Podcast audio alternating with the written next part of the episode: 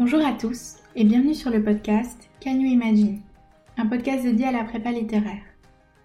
Le but de ces émissions, répondre aux questions et aux éventuelles angoisses autour de la prépa et démystifier la prépa littéraire en donnant à entendre des témoignages sur la prépa.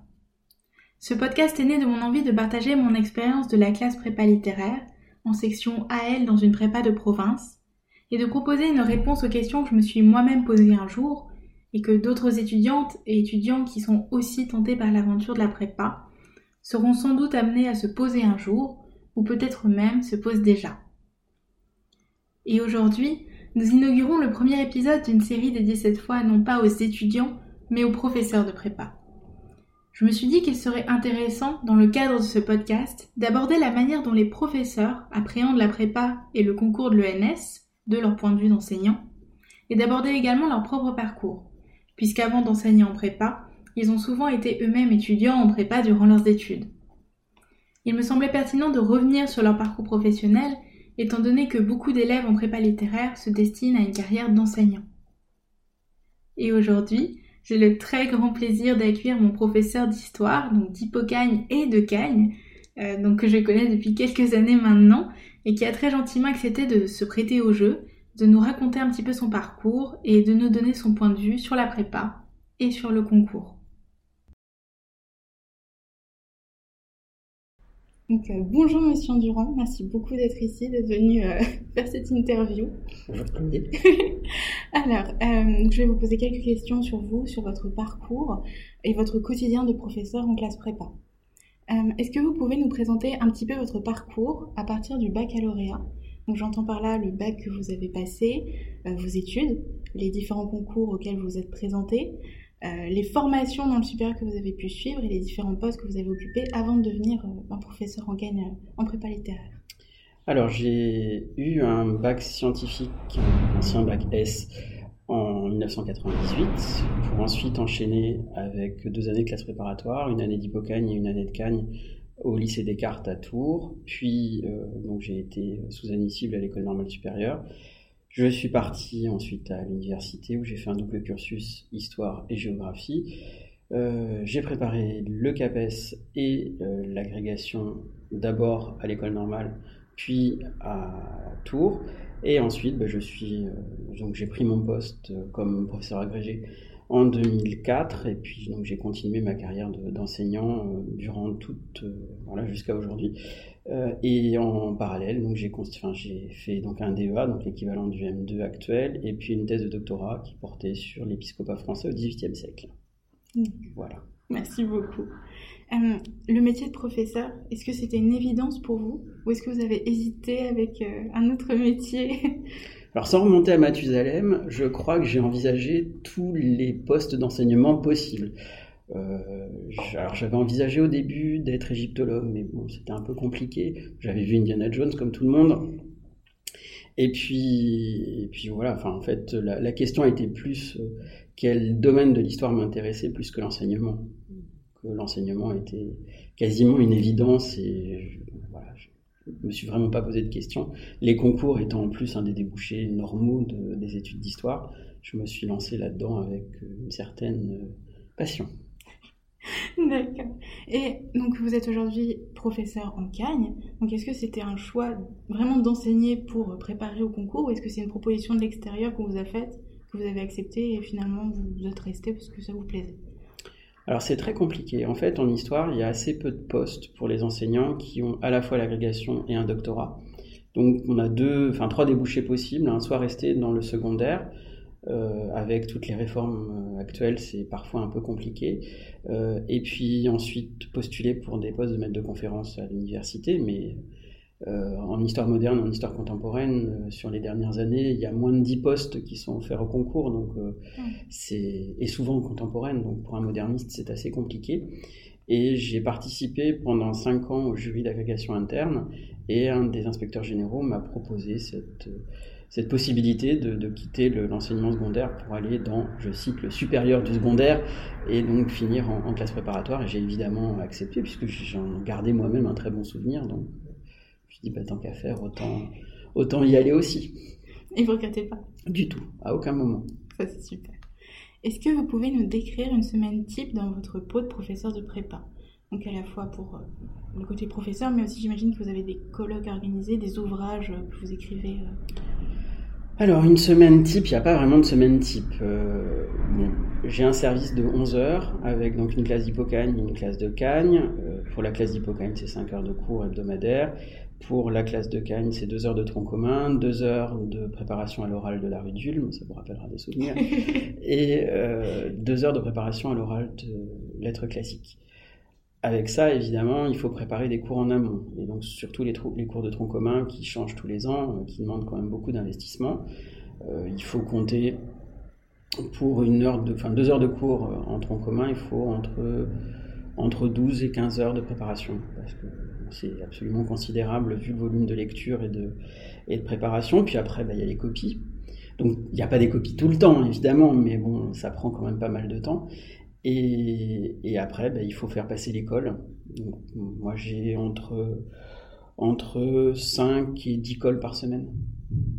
Donc il faut rajouter 5 euh, heures à peu près de, de temps de présence avec les étudiants, plus euh, discuter avec eux, voir euh, si tout va bien et, régler parfois certains, certains problèmes qui peuvent être matériels ou de, soutien.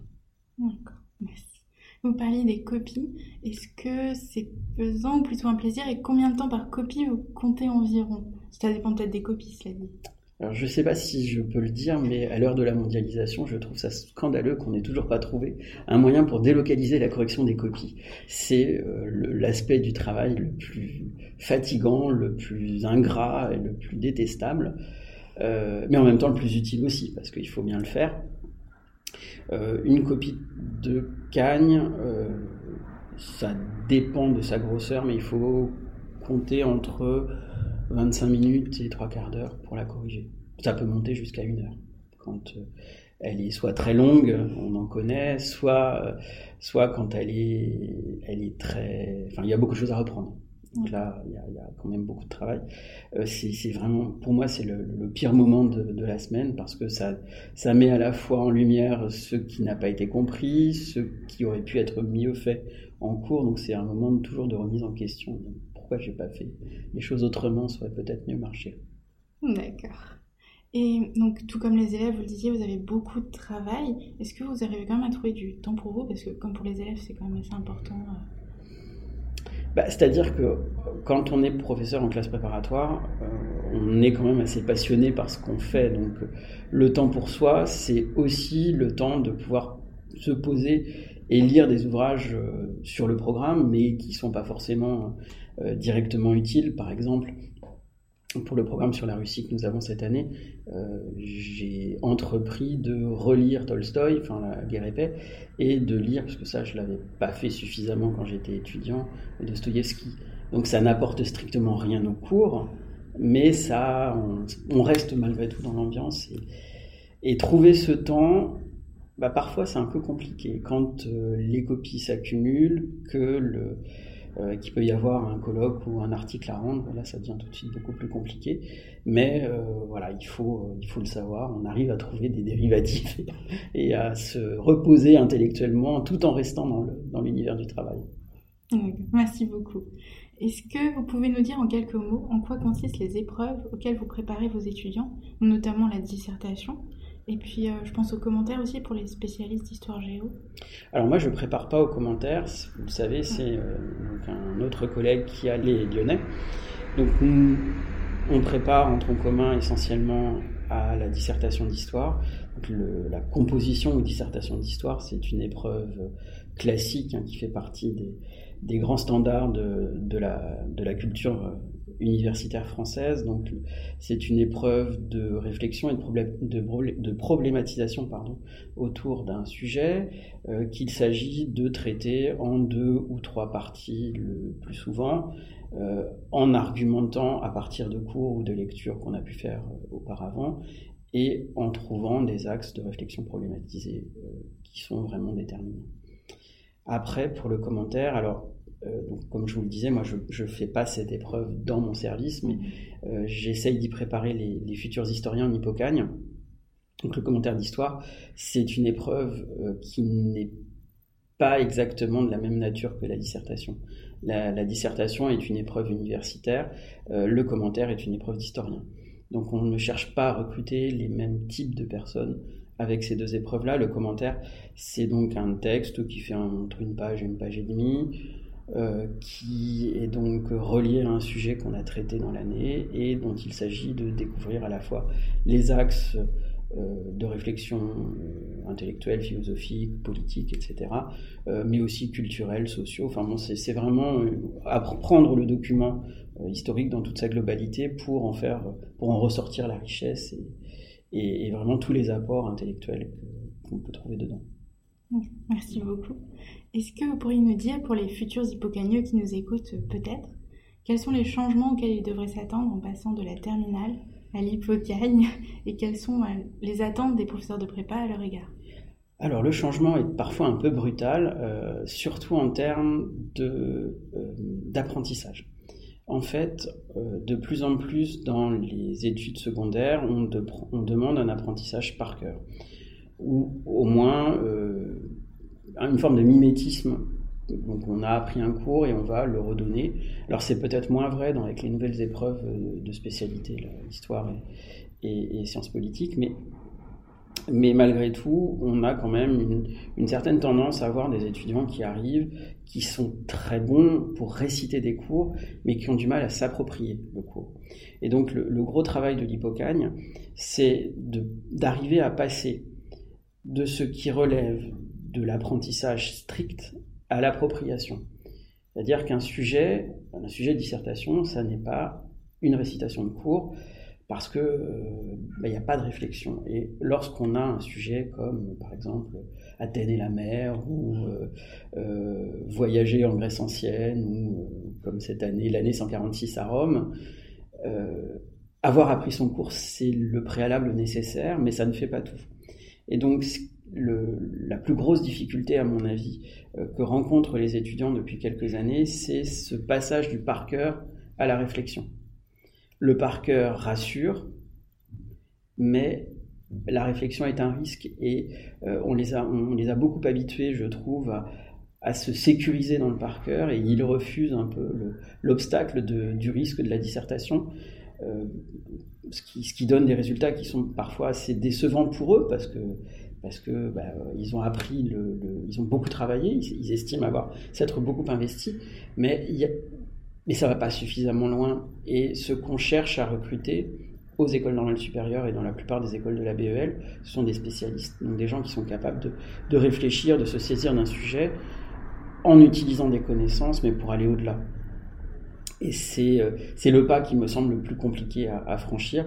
Alors c'est en général l'objet du premier semestre le, premier devoir est assez brutal parfois, parce que des, élèves qui, avaient des bonnes notes au, lycée se retrouvent avec des notes beaucoup plus médiocres.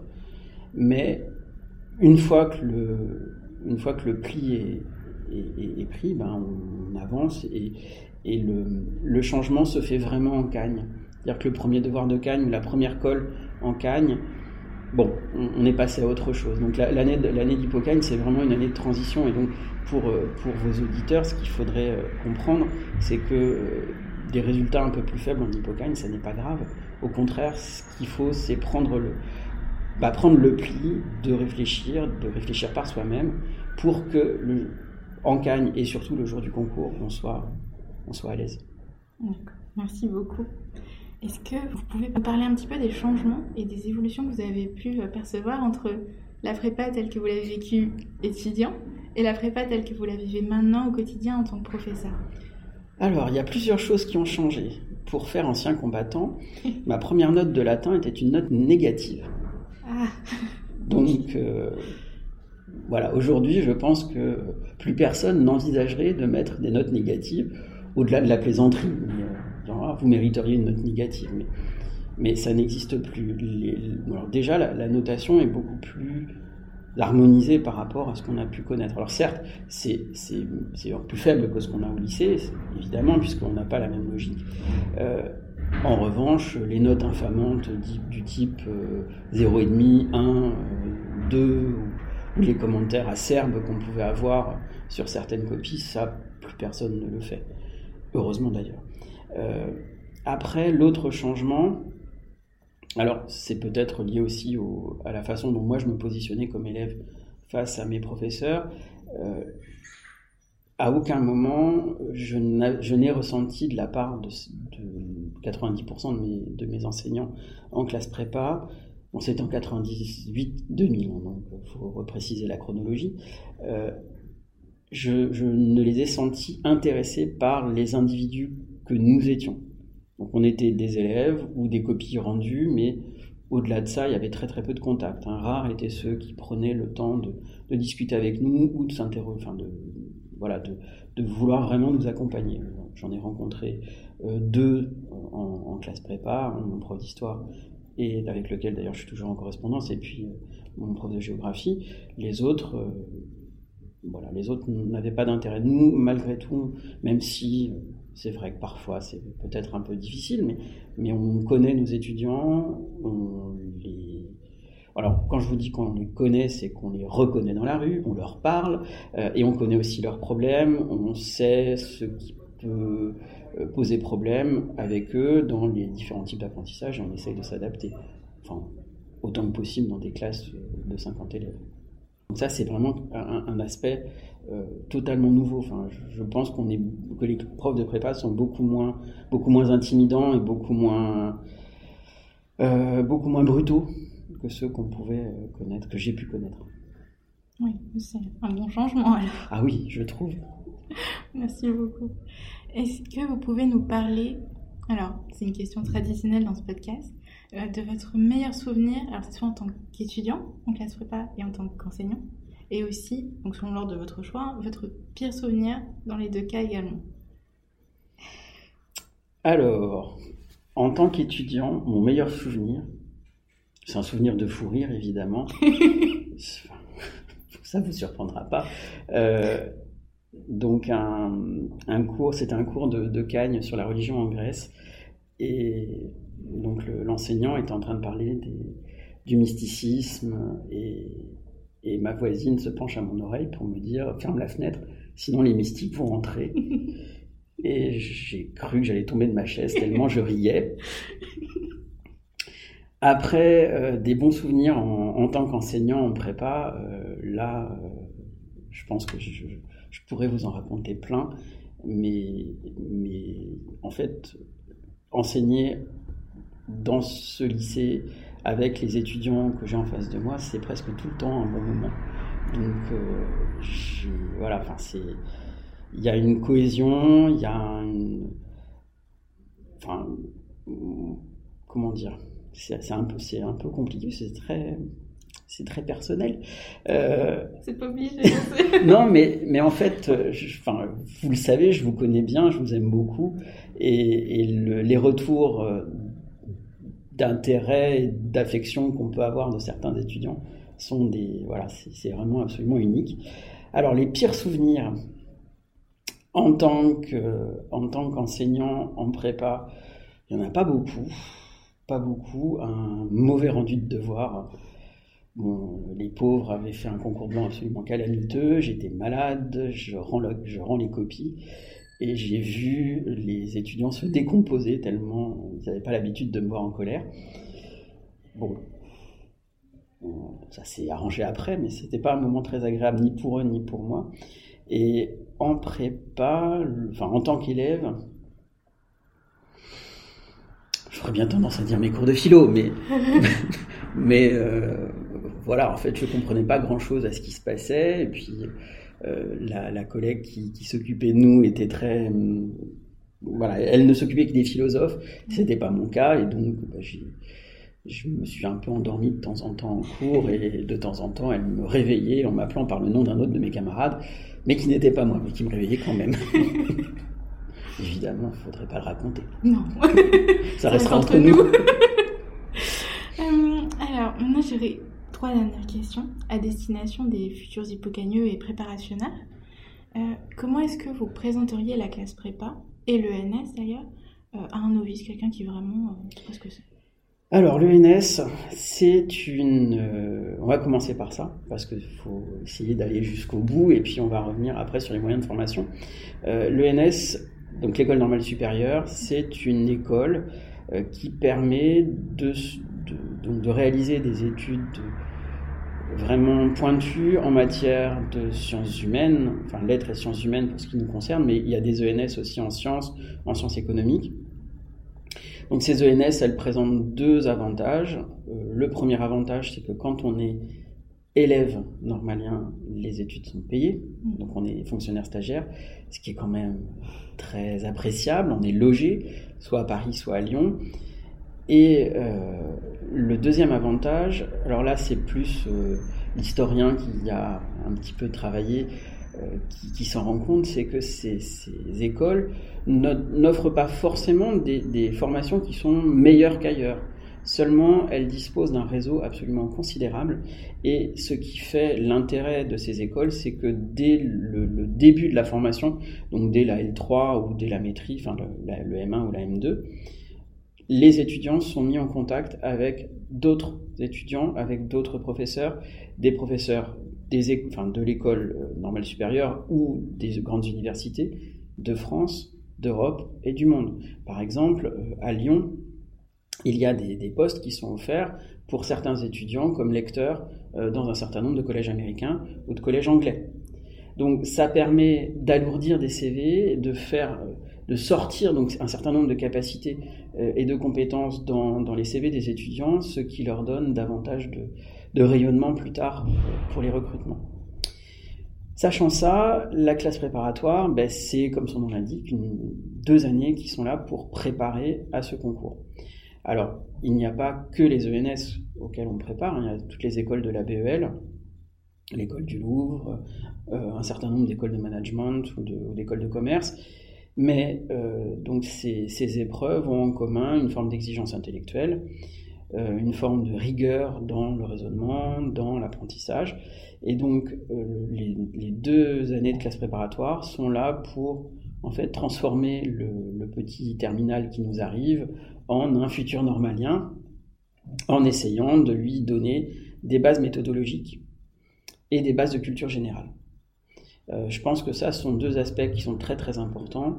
Euh, la méthode, qu'on veuille être normalien ou pas, c'est déterminant pour, euh, pour avancer, pour, pour construire un projet professionnel, pour, pour réfléchir aussi à la vie telle qu'elle est, à l'action politique par exemple.